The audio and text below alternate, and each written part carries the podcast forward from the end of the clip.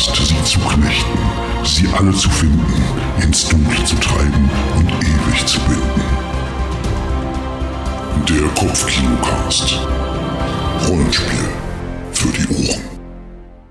Hallo Menschen und herzlich willkommen bei einer neuen Folge des Kopfkinocast Rollenspiel für die Ohren. Mein Name ist David Grashoff und hier im Studio den Mann, den ich als nichts Geringeres als ein Experte in dem Thema nennen möchte, das wir gleich besprechen werden. Niemand Geringeres als Fabian Mauruschat. Grüß dich, Fabian. Hi. Ja, grüß dich, David. Hi. Schön, wieder hier zu sein. Wie so oft, wie immer. genau, schön, schön mal wieder eine Folge zu zweit mal zu machen, nachdem ja, wir ja stimmt. in letzter Zeit zwar immer mal wieder Actual Plays hatten, aber jeder auch mal für sich eine Folge gemacht hat und jeder auch mal für sich ein paar Gäste hatte. Was ja cool ist an sich, ne? dass wir genau. da relativ offen mit, mit, mit allen Sachen umgehen. Ich glaube, das äh, kommt auch recht gut an. Oh, aber ich freue mich trotzdem, dass wir uns heute mal wieder versammelt haben. Und wie gesagt, heute geht es um ein Thema, ähm, bei dem du wahrscheinlich in der Expertise wesentlich weiter bist als ich, einfach weil du es schon lange gespielt hast. Wir sprechen heute über die tausend Gesichter von Dungeons and Dragons. Dam, dam, dam. Genau, ein bisschen ist ja gerade das große, der große Elefant im Raum oder der bei D&D ist es dann der Hollyfant. Äh, sorry, das muss jetzt sein. äh, äh, oder der, der Loxodon. Ähm, ja, genau. Der ist dann ja äh, die kommende Änderung der OGL. Darüber mhm, können wir dann genau. am Ende ein bisschen reden. Und äh, wir können ja einfach mal so ein bisschen über, äh, wie das alles mal, wie, warum es jetzt überhaupt fünf Editionen D&D gibt, was da so der Unterschied ist, was, wie sich das entwickelt hat und wie das alles so kam. Ich habe da auch äh, nicht nur eigene Anschauung, ich habe auch noch mal ein bisschen alles nachgeguckt. Das ist gut. Es ist unübersichtlich. Ähm, ja. Ja, es ist aber, ist aber gut, dass mindestens einer von uns beiden vorbereitet ist. Also wir, wir, haben hier einmal jemand äh, mit Halbwissen, das wär's dann du, und wir haben jetzt hier jemand mit äh, Viertelwissen, das wäre dann ich. Ja, du kannst dann immer, äh, immer die Fragen stellen, immer so nachhaken. Ja, genau, das hört sich super an. Also wir, wir sind uns aber darüber einig, dass D&D äh, das erste Rollenspiel war, irgendwann in den 70er Jahren entstanden ist durch Leute wie äh, Gary Gygax und äh, wie hieß der andere Arneson? Dave ah, Arneson, glaube ich, Dave oder Arneson, genau. Arneson, Arneson. Wahrscheinlich Arneson, ich weiß es nicht genau. Deswegen genau, sage ich halt 74. Ja, wunderbar. Ja, 74 war das, da fing das an. Also es gab ja schon vorher dieses Chainmail, das war ja wohl mehr oder weniger so ein, so ein Tabletop. Und dann hat der, der Gary oder der, der Dave gesagt, hey, wie wäre es denn, wenn die Figuren jetzt auch noch zaubern können? Und dann hat der andere gesagt, ja geil. Äh, und äh, dann haben die irgendwie sich so Regeln ausgedacht und dann fing das los. Ob es vielleicht schon vorher irgendwas in die Richtung ging, ach, das ist jetzt wieder eine Frage. Da hast du gerade wieder, aber ich glaube nicht, dass es vorher sowas gab. Also konkret in der Richtung. Genau. genau, 74 fing das an. Das war auch dann mehr so ein, so ein ja, ich weiß auch gar nicht genau, war das so ein Hobbyprojekt? Ich glaube, das erste das Budget der ersten Ausgabe war, glaube ich, 300 Dollar oder so. Ähm, 100, Euro, 100 Dollar für Artwork. so sieht es dann noch aus. Ja. Und äh, dann ging es halt irgendwie los. 77 gab es dann das, das Basic-Set und, und tatsächlich AD&D. Aber da war es dann auch schon tatsächlich äh, einfach durchkommen, äh, oder was heißt durchkommerzialisiert. Also die wollten halt einfach Kohle damit machen und fuhren dann halt auf die Schiene ab, ja, wir haben das D&D &D und machen das quasi so ein bisschen zu einem Einsteiger-Rollenspiel. Das hat man ja auch, dass die Boxen danach so äh, pädagogischer aufgebaut waren. Also die, die zum Beispiel die bekannte rote Box, die ging ja auch nur so von Level 1 bis äh, entweder 3 oder 5. Ich mhm. verwechsel mhm. das vielleicht gerade mit der Box, die dann später kam. Ähm, sodass man halt erstmal so den ersten Teil der Regeln wirklich lernt. Später ja. gab es dann nochmal so eine Box, wo du dann nach und nach in einem Solo-Abenteuer, äh, wobei das gab es in der roten Box auch, äh, so die kleinstteilig die Regeln lernst das sind die, die Expertenboxen und mhm, äh, genau. die blauen und dann gibt dann irgendwo die schwarze für High Level. Ähm, genau, und dann äh, gibt es natürlich noch AD&D, wo halt schon alle Regeln immer drin waren und das dann so halt, ne, dass das Spiel für die Leute war, die sich schon damit auskannten. Also genau. so war es zumindest gedacht. Es, es lief tatsächlich ja auch zum Teil parallel. Also was ich zum Beispiel mhm. weiß, ist, dass die, ähm, dass die am Anfang äh, für D&D äh, gar nicht geplant hatten, Abenteuer rauszubringen, sondern die äh, haben einfach nur erstmal Regeln rausgebracht, weil sie dachten, das ist halt das, womit man Geld verdienen kann. Die Abenteuer, das würden die Spieler schon, schon selber auf die Kette kriegen und da würde man jetzt da irgendwie nicht irgendwelche Energien mit reinbringen. Und da gab es halt irgendwann so Leute, als das Spiel äh, so langsam äh, immer bekannter wurde die einfach Abenteuer dafür geschrieben haben und auch selber rausgebracht haben. Und dann haben auch TSA hat dann auch gemerkt, ach fuck, damit kann man ja auch Geld verdienen und hat dann angefangen dann halt auch selber ähm, ja äh, Abenteuerbücher oder sagen wir mal Hefte äh, rauszubringen, von denen es ja glaube ich für D&D relativ viele gab. Und dann kam tatsächlich AD&D, ich, jahresmäßig wüsste ich jetzt gar nicht, ich würde jetzt einfach mal so eine 78 in den Raum werfen, aber ich bin mir mhm. gerade... Ich glaube, das war die sieben, das war 1977. Äh, aber wo, so un wo AD&D äh, kam, was glaube ich mhm. erstmal parallel zu, zu Dungeons and Dragons Genau, lief, dann, dann genau, die D&D und D war dann irgendwie so das, das einfachere System und AD&D war das fortgeschrittenere. Wobei, wenn man beide Systeme betrachtet, finde ich, tut sich da einfach gar nicht so viel. Also D&D fand ich ist im Vergleich nicht wirklich so einsteig, einstiegsfreundlich. Aber mhm. naja, irgendwie war das damals anscheinend das Marketing und es war, glaube ich, mehr die Aufmachung der, der Sets. Ja, das kann die, durchaus ähm, sein, ja. Mh, daran, an der es dann lag. Genau, ich habe jetzt auch mir die rote Box irgendwie letztens geholt aus äh, für 14 Euro. Das ist, glaube ich, fast schon ein Schnäppchen. Das ist ein Schnäppchen, ja. Ähm, guter Zustand, äh, sogar noch mit den originalgrünen, hässlichen Kackwürfeln drin. Mm. Äh, dass der Stift nicht dabei ist, hat mich ein bisschen geärgert. Ich glaube, ich war immer auch mal ein Stift dabei. Ähm, ich, äh, der, der Moritz Melem, der, äh, der glaube ich, da ein großer, noch ein größerer Experte als wir beide sind in dem, yep. in dem Gebiet, ähm, hat mir irgendwie erzählt, dass es wohl die zweite von drei Boxen waren, die damals irgendwie rausgekommen sind. Ich bin tatsächlich, was so die alten D und D und A, D und D Sachen äh, angeht, auch nicht so mega firm, weil meine Zeit mit Dungeons and Dragons erst relativ spät angefangen hat, tatsächlich mit dir und äh, mit Dungeons and Dragons 3. Also was wir hatten, wir hatten im Freundeskreis viele Leute, die A, D und D gespielt haben, die erste und die, die zweite mhm. ähm, äh, Edition, aber die ist irgendwie, also wir haben das damals nie gespielt. Also ich bin nie in das Vergnügen gekommen, irgendwie AD&D, also hier und da vielleicht mal für so ein einzelnes Abenteuer, aber es war halt nie so ein Ding, was wir viel und regelmäßig gespielt haben. Von daher ist es so eine Zeit, ich kenne die Bücher, ich habe auch ein paar jetzt im Schrank stehen, also aus, aus mhm. Sammelgründen, aber ähm, es war halt nie so mein, mein Steckenpferd damals. Die, die, Regeln kennst du vielleicht, wenn du ähm, Baldur's Gate gespielt hast. Ja, genau. So. Mhm. Ja. ja. Also das ist, wie gesagt, ich, ich, ich weiß, dass die Regeln auch manchmal sehr kompliziert und ein bisschen verkoppt waren.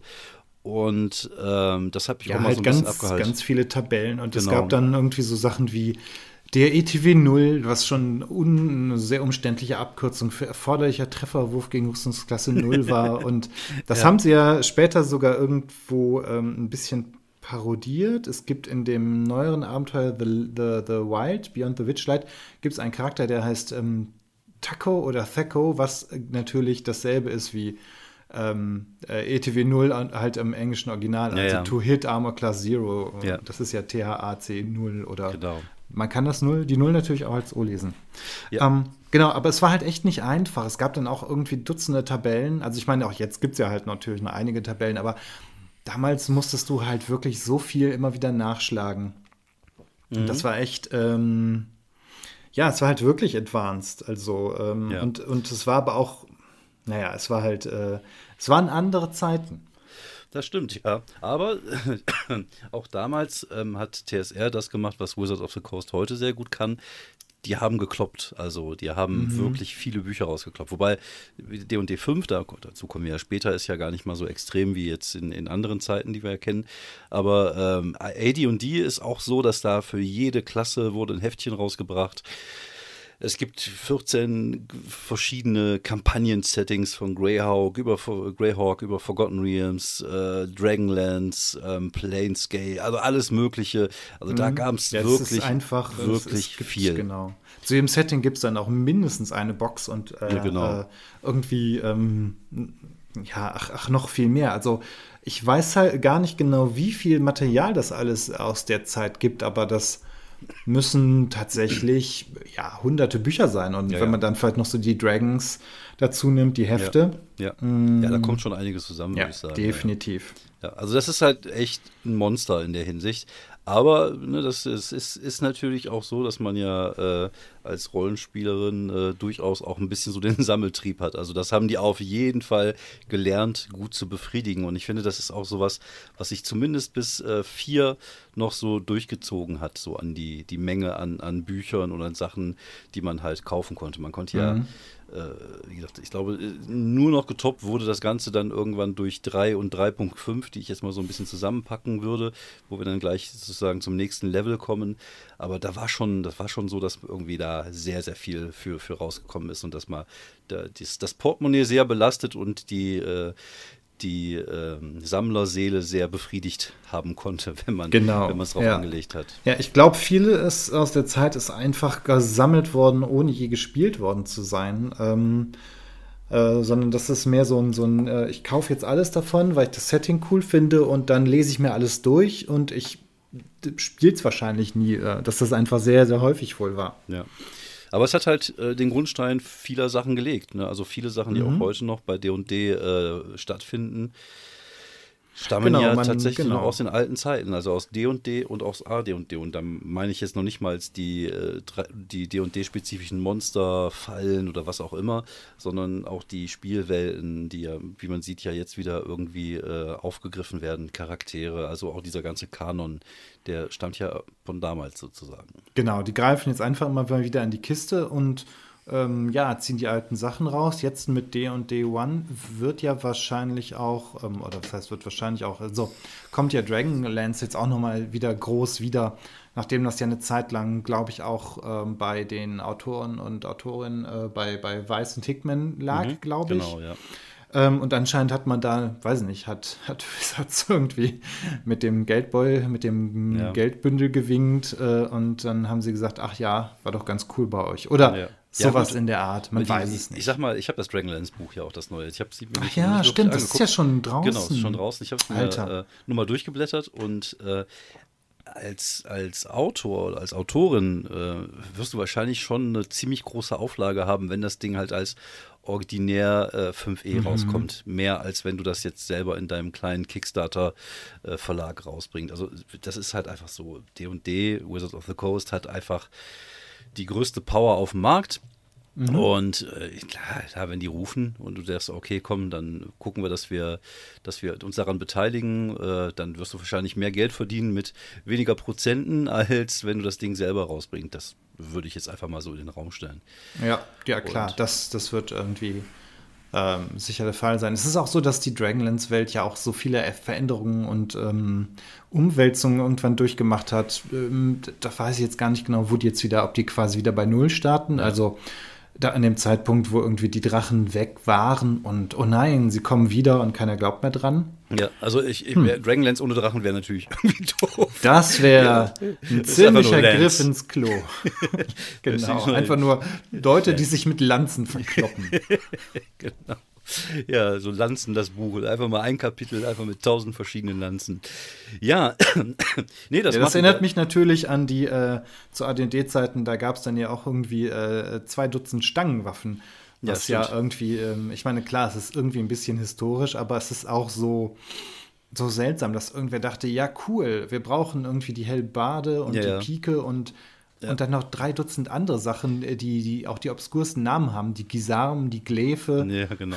Ich die, glaub, haben wirklich, die haben wirklich alle Mittelalter-Bücher nach Waffen durchsucht und alles genommen, ja. was sie gefunden haben. Äh, ich, ich, kann mich tatsächlich auch an dieses Bild erinnern. Äh, es ist, glaube ich, in Unearthed Arcana drin, wenn ich das so richtig im Kopf habe, wo es einfach wirklich nur so ein komplettes Kapitel über Stangenwaffen gab. Und mit allen Bildern von den Stangenwaffen. Und das ist schon sehr nerdy. Aber ich, ich muss sagen, also ich habe ja so ein paar AD und DSA Bücher im, im Schrank. Zum Beispiel halt dieses Legions in Lore habe ich jetzt, was ja früher das Deities und Demigods in, ah, der, ja. ersten, mhm. in der ersten Version war. Und es ist irgendwie geil. Es ist schon cool, da so die verschiedensten Gottheiten, so nach dem Motto, was Werte hat, kann man auch töten, ja. äh, so halt abzubilden. Und es macht halt einfach Spaß, darin zu schmökern und sich das anzugucken. Das ist halt wirklich auch der Grund, warum ich halt so diese, diese alten Bücher eigentlich mag, obwohl ich es nie gespielt habe, mhm. weil sie halt manchmal einfach zum Schmökern einladen. Und gerade wenn es so um Monsterbücher geht oder um solche Sachen wie Wilderness Survival Guide oder Dungeon Survival Guide, auch damals haben die sich ja echt Sachen ausgedacht, so wie können wir den Leuten noch mal ein bisschen Geld aus der Tasche ziehen. Und das wie gesagt, kommen wir gleich dann wieder zum, zum, zu D&D 3, hat D&D 3 wirklich perfektioniert. Ich mhm, sage, D genau. bei D&D 3 gibt es drei Wetterbücher.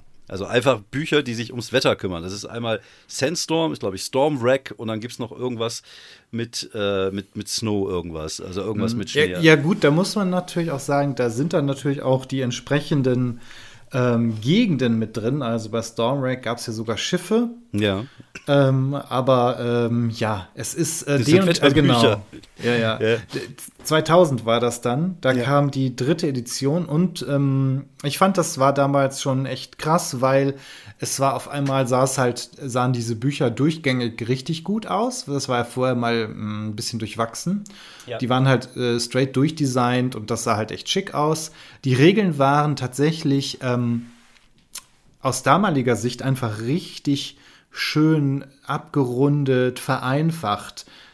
Im ja, Nachhinein muss ich auch sagen, waren sie nicht. Nee.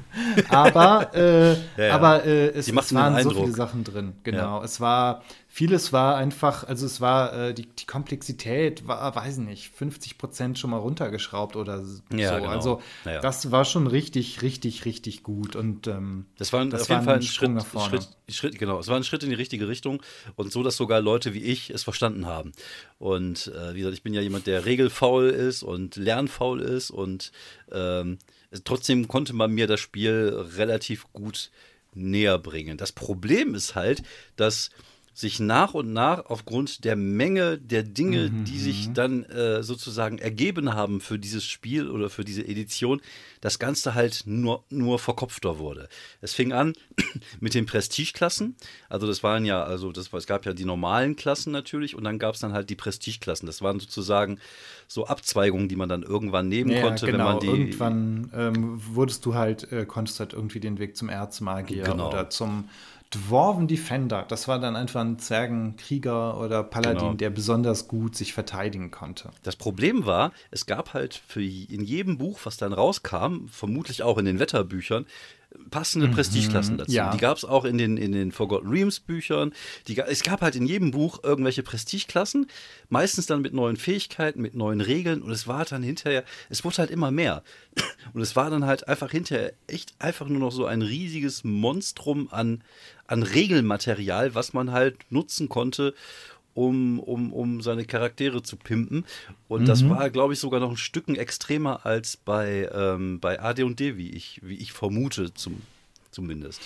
Ja, das kann sein. Es gab dann noch immer wieder neue Zaubersprüche und alles. Also es ging halt, jedes Buch ist dann irgendwie noch mal eskaliert und ähm, wenn du dann äh, Pech hattest in deiner Spielerunde, dann waren da Leute, die sich immer das Neueste mhm. äh, direkt geholt haben und sich dann da so die Rosinen rausgepickt haben. Genau. Da gab es ja auch schon damals dann Foren und dann hieß es, ja, wenn du den Zauber nimmst und so auf ja, den ersten ja. Blick sah der halt komplett normal aus. Mir fällt jetzt natürlich auch kein Beispiel ein. Und ja. da, aber wenn jetzt jemand so diesen Zauber genommen hat und dann das und das so gemacht hat, dann konnte er irgendwie dreimal extra angreifen oder was weiß ich. Und das genau war dann echt so nervig. Ah. Und dann kamen dann so Sachen wie die Templates noch dazu. Also bei Savage Species war das zum Beispiel so.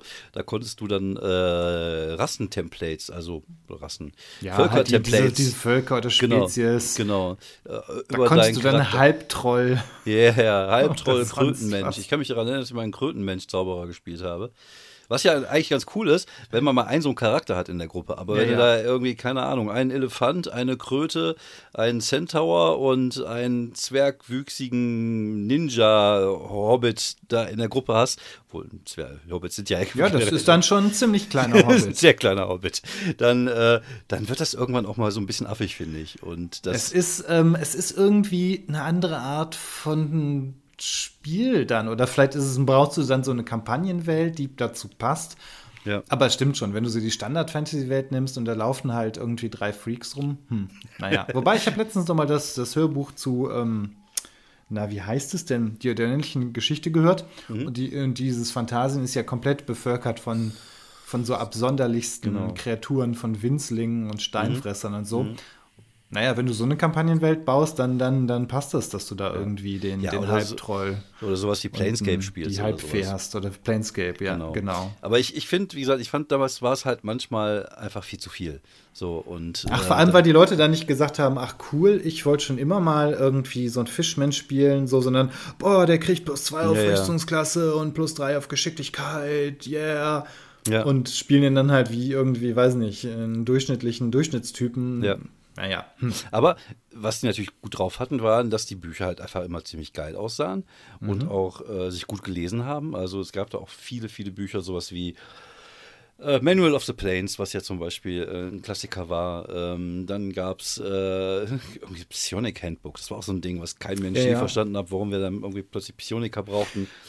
Oder, das, ähm, ja, das, das war auch schon, genau, das war halt irgendwie nochmal so ein paralleles Magiesystem, das auch ziemlich cool war, aber letztendlich ist es wirklich die Frage, warum. Ja, genau. Ja. Oder, oder du hattest dann Book of Wild Darkness. Das war eigentlich ganz cool. Ja, war es cool, war halt ein, war. ein kleines bisschen äh, zu sehr, oh, lass mal ja, hier ganz edgy machen, aber genau. im Grunde was, was waren ziemlich viele coole Ideen bei, um, um halt auch die die, die Runde mal irgendwie, ähm, ja, um denen mal was Fieses zu präsentieren. Also wenn ja. man halt so ein bisschen in Richtung Horror oder vielleicht ist das auch irgendwie, ja, epischer Kampf gegen das Böse genau. macht. Aber jetzt kommt nämlich der Knacks, weil der Knacks oh. war nicht nur, dass wir von Wizard of the Coast zugeschissen worden sind mit Büchern, die einfach auch geil sind. Also mhm. ich habe ja auch die meisten Forgotten Realms Bücher auch noch hier unten im Schrank, teils 3, teils 3.5.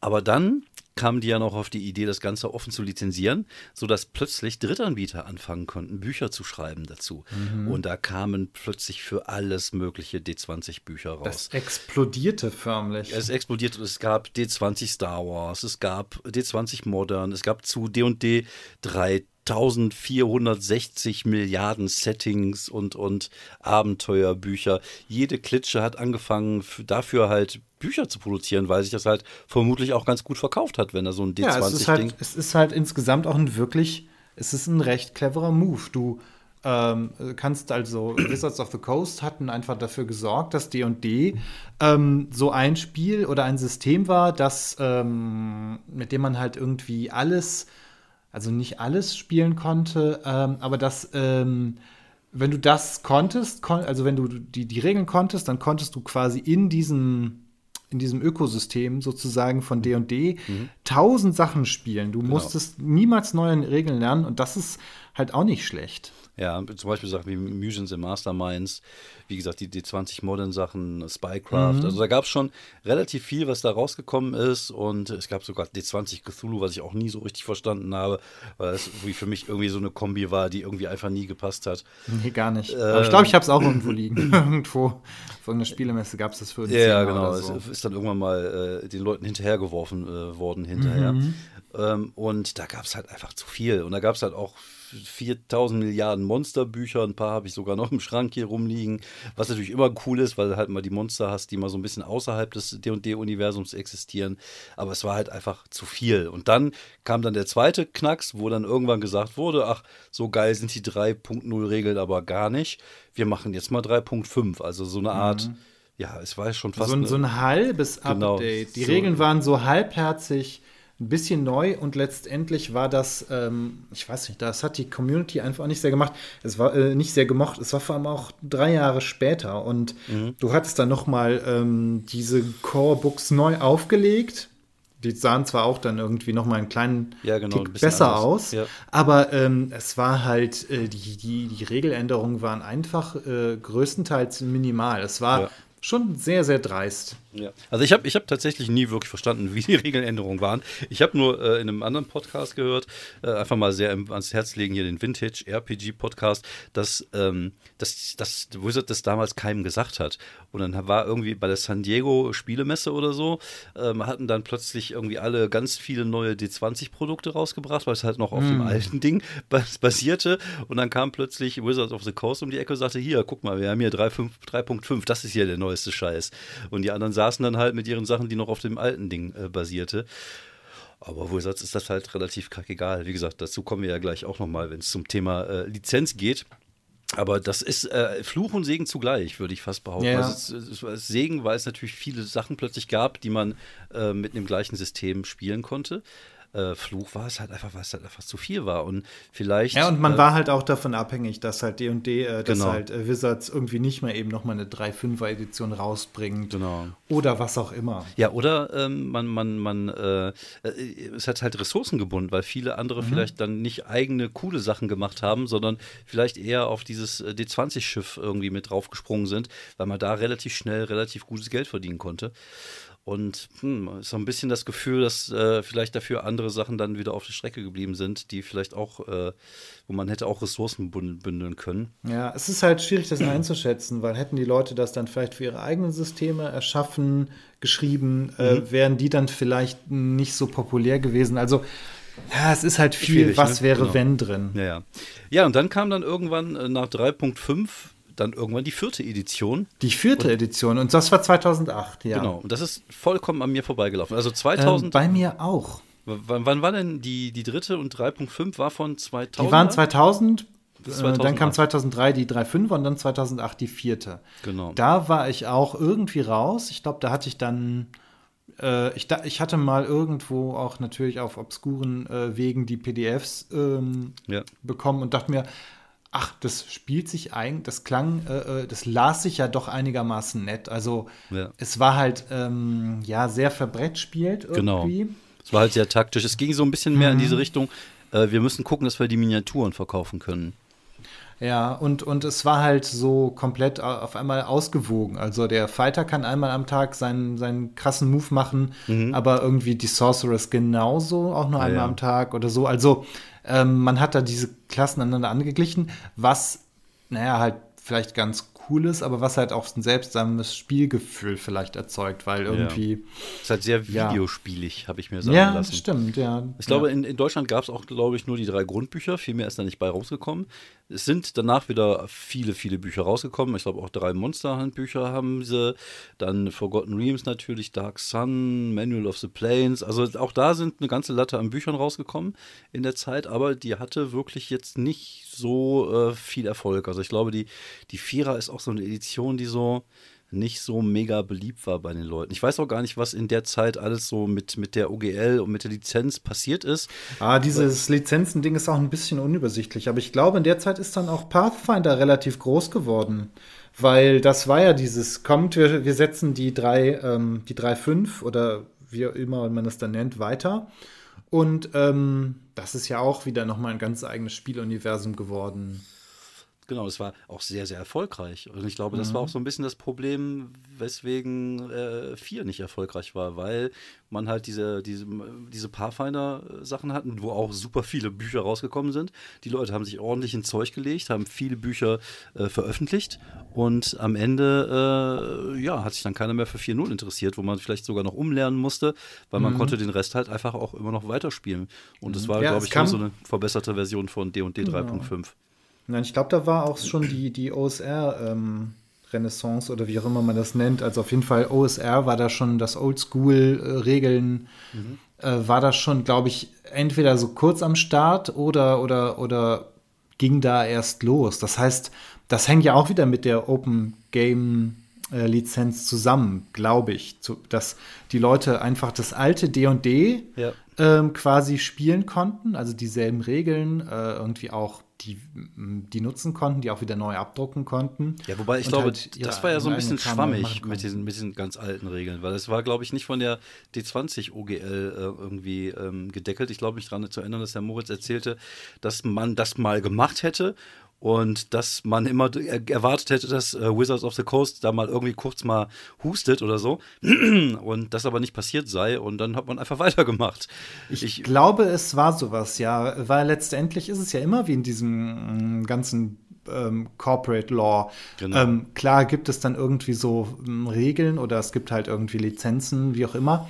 Aber letztendlich, wenn die Gegenseite einfach äh, irgendwie ein besseres Anwaltsbüro, eine bessere Kanzlei bezahlen kann, ja ja, dann ist man halt äh, auf gut Deutsch gefickt. Ja, ich glaube, TSR und Wizards of the Coast ist, was das angeht, äh, jetzt auch kein, äh, kein gutes Beispiel. Also ich glaube, die mhm. haben in den letzten Jahrzehnten da auch schon das ein oder andere Mal den einen oder anderen auch angeklagt, weil die irgendwie das Gefühl hatte, man hatte sich bei denen bedient.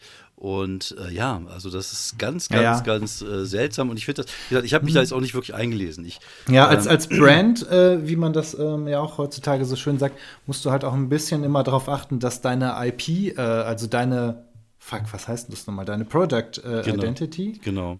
Deine ähm, Corporate nee, Identity. Deine, genau, dass, dass deine, dass deine ja, Assets, oh, das kann man immer nur so eklig neudeutsch umschreiben. Auf jeden ja. Fall den Kram, deine Ideen, ja, dass die andere Leute nicht so sehr kopieren, dass man durcheinander kommt. Äh, genau. Äh, wem, wem gehört das denn nicht? dann? Also es ist ja so, wie das Google sich dagegen wehrt, dass Googlen äh, irgendwie in, in irgendein Lexikon kommt, weil ähm, dann ist äh, ihr, ihr Name, Markenname ja, ja. bedroht. ja, ja, ich verstehe. also es ist, ja, es ist halt auf eine gewisse Art und Weise absurd, aber so sind die Regeln. Also ganz grob, ich hatte mir das mit der OGL äh, der, ähm, kurz mal angeguckt. Also im Grunde geht es darum, dass du Open Game Content, wie die Regeln, mhm. mehr oder weniger verwenden kannst oder auf den aufbauen kannst. Also das, was in den SRDs steht, glaube ich, ne? Mhm. diesen offenen Dingern.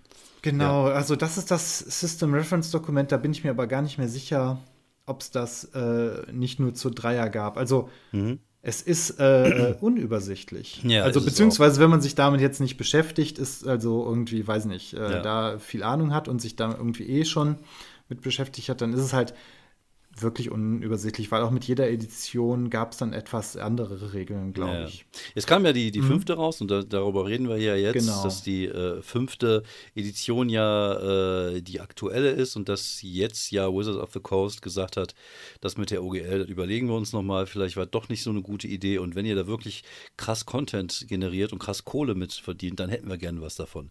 Ab, mhm, einem gewissen, genau. äh, ab einem gewissen Prozentsatz, ich glaube auch gelesen zu haben, dass es natürlich ein paar Sachen gibt, wo es Special Deals gibt, gibt, zum Beispiel so Critical Role, was natürlich äh, verständlich ist, weil das halt eine riesige Werbefläche ist für D&D. Also ja, ja, sagen wir mal ehrlich, Critical Role ist D&D-Werbung. So. Äh, ja, und, und letztendlich, was die, je nachdem, wie viel die generieren, mhm. Ähm, ich weiß halt nicht genau. Da kann halt auch, ja genau, entweder sagt die Firma, ja cool, das ist, ähm, äh, ihr macht Werbung für uns, alles gut. Oder mhm. sie sagen, kommt, ihr verdient so viel. Ähm, ich, wobei ich habe auch keine Ahnung, wie viel Critical Role tatsächlich verdient, aber ja.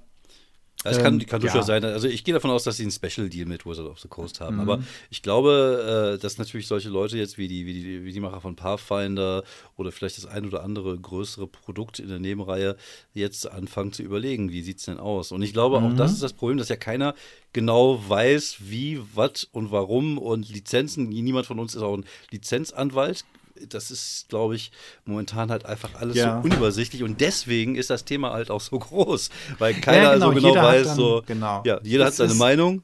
Es ist wie, genau, es ist das Internet. Jeder hat eine Meinung. Genau, ich so wie wir mal, übrigens auch. Genau. Wir Aber wir geben Meinung. zumindest zu, dass unsere Meinung auf Unwissen basiert. Ja, ich habe mir allerdings tatsächlich mal die Seite von oder den einen Post von Noah Downs angeguckt. Das ist mhm. ein, ein, ein, ein äh, Medien, bloggender Medienanwalt, glaube ich jetzt mal einfach zusammengefasst. Ähm, der meinte halt auch, der hat das so ein bisschen zusammengefasst, das war ziemlich cool. Also diese OGL 1.1 ist halt keine offene Lizenz mehr, sondern so ein Lizenzenpaket. Mhm. Und diese Bedingungen für Content Creators oder wie auch immer man das nennt, ist halt so, sie müssen alles an Wizards of the Coast schicken. Mhm. Ähm, das, ähm, ich kenne ähnliche Prozesse aus, aus, aus der Spielefirma, wo ich mal gearbeitet hatte. Mhm. Da musste man, wenn es ähm, zum Beispiel Star Wars äh, Content war, den musste man einmal dann quasi der, der, der Mutterfirma, also ja, der ja. oder der dem Lizenznehmer schicken, ja, dass das, der es auch nochmal genau. prüft. Ja, ne? nicht, dass du jetzt plötzlich ein Star Wars Porno draus machst oder was auch immer. Ja, genau. Ja, ja. ist ja auch verständlich tatsächlich. Das also. ist halt genau, doch das ist halt wieder das Ding. Die äh, rein rechtlich ist es, läuft es halt so, die Leute müssen, die Firmen müssen ihre IPs irgendwie schützen. Ja, natürlich, ja. Genau, du musst denen halt auch angeben, was für Einnahmen du hast und ab äh, 750.000 Dollar, ja, 750.000 mhm. Dollar, musst du es halt, musst du dann das, was da drüber geht, davon irgendwie 25 Prozent abgeben. Okay. Das klingt nicht viel, mhm. aber es ist halt schwer einzuschätzen, weil ja, es sind, glaube ich, Einnahmen und nicht, äh, nicht dein, nicht, nicht Gewinne. Du, du, kannst es nicht genau, du, nicht Gewinne. Das heißt, wenn du irgendwie so einen Kickstarter um machst Umsatz, und der knapp da drüber geht oder ja. so, ja, das kann, glaube ich, schon unangenehm werden. Ja.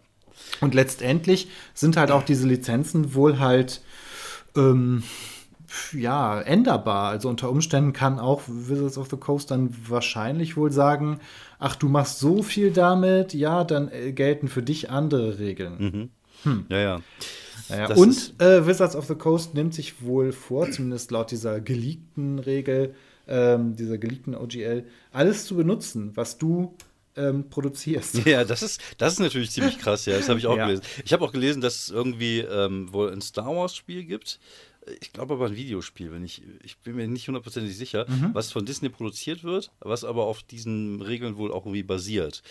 Und das wäre also mhm. so, als wenn, wenn, äh, aber auch da geht man davon aus, dass ich, zum einen weiß man, glaube ich, nicht so wirklich, ob das auch für Videospiele gilt, die auf das System basieren. Gibt es ja auch. Es gibt ja auch mhm. diese ganzen D&D-Videospiele, die ja. auf D20 basieren. Ja, ja. Ähm, und ich glaube, im Moment geht es noch wirklich eher um PDF und genau. Druckwerke. Genau, aber es wäre halt krass, wenn ich sagen würde, so, ja, wenn ihr was Star Warsiges habt, dann können wir Star Wars auch benutzen. Aber auch da, wie gesagt, ich glaube, dass äh, Disney die besseren Anwälte hat als Genau, äh, genau. Als ich glaube nicht, dass man sich mit denen Fisch. unbedingt anlegen muss. Ja, ich bin auf jeden Fall mal, also ich finde es recht spannend.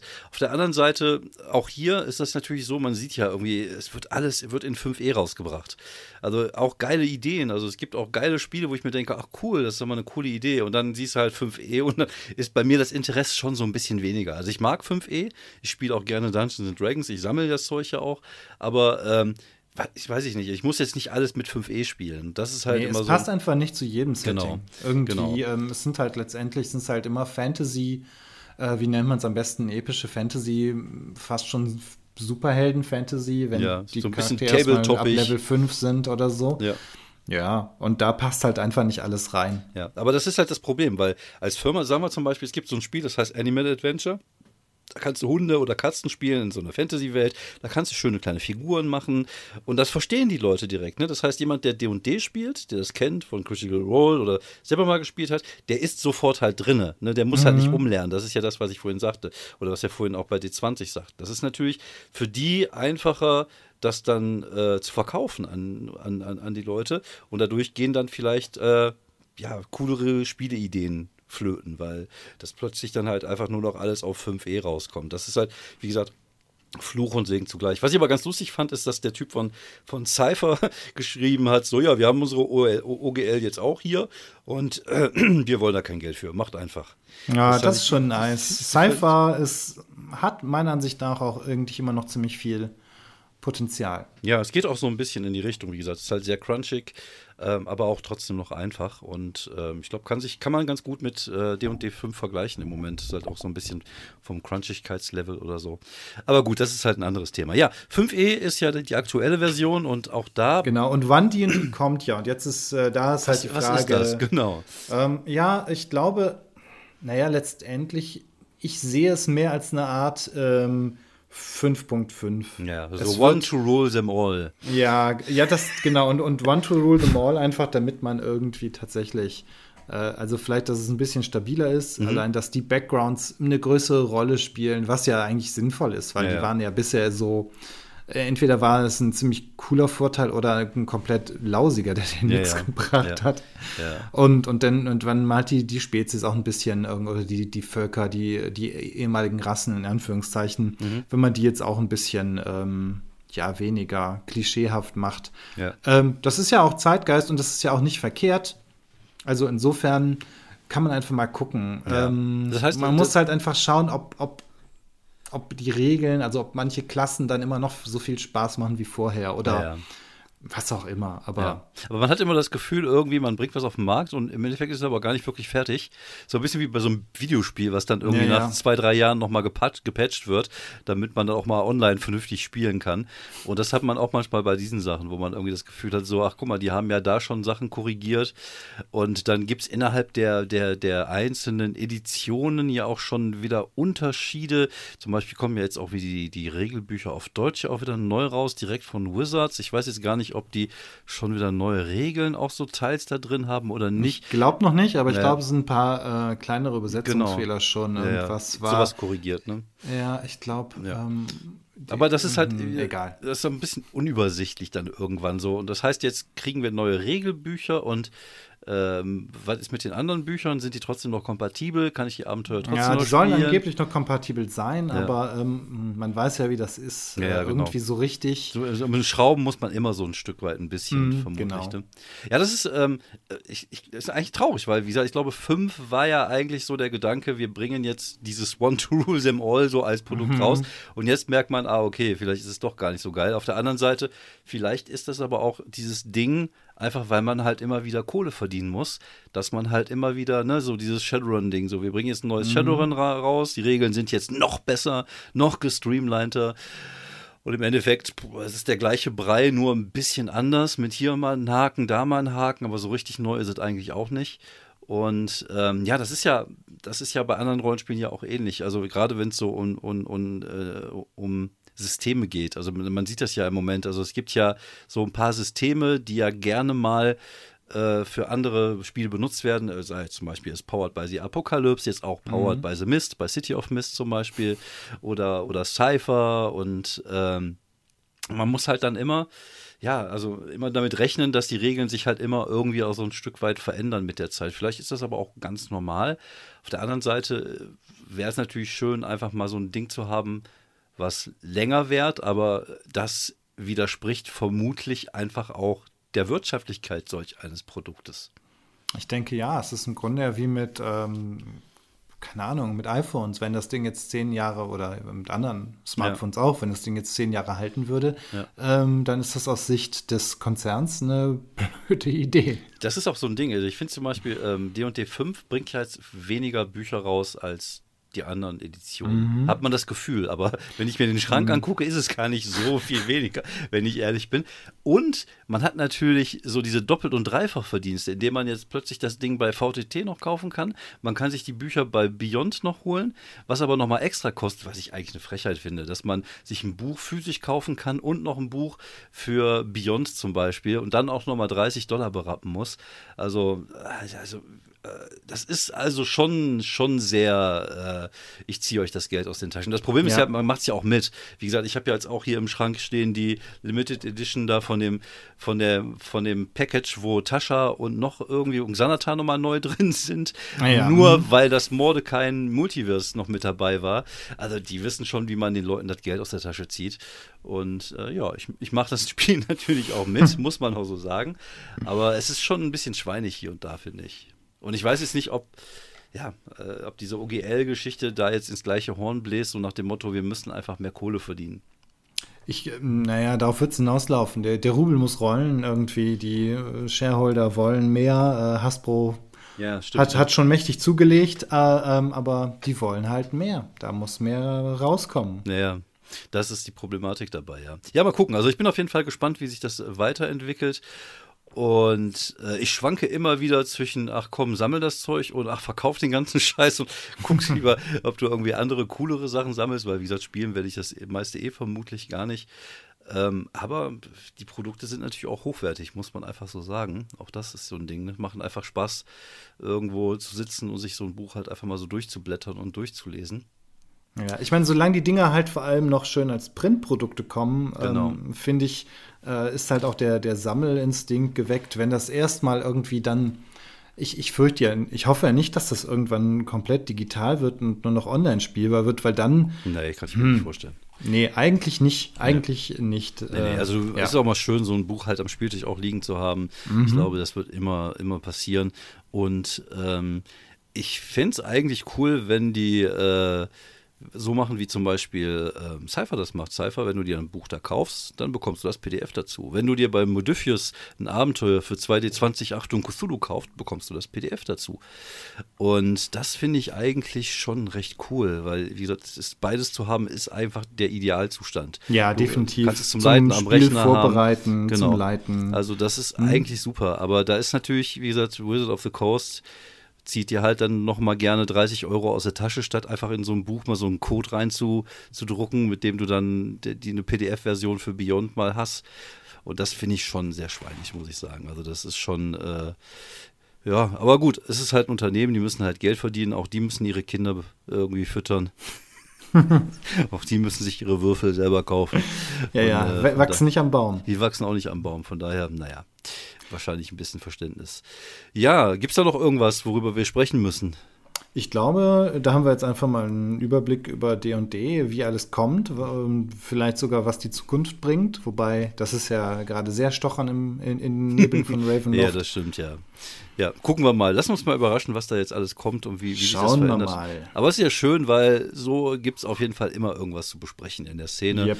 und sich aufzuregen. Und das finde ich immer sehr lustig und verfolge diese Diskussion immer sehr gerne als sammelnder Außenstehender. Ja, Fabian, vielen Dank, dass du uns mit deiner Expertise hier zur Seite gestanden hast. Ja, äh, wie gesagt, mit, mit unser Wissen kommen wir jetzt um auf okayes Halbwissen, würde ich sagen. Es gibt da draußen sicherlich Leute, die sich mehr mit dem Thema beschäftigt haben. Ja. Aber äh, ja, wie, gut, dass wir mal drüber gesprochen haben. Und äh, an euch da draußen vielen Dank fürs Zuhören. Bleibt gesund. Und ja, danke, Fabian. Schönen Abend. Ciao, ciao.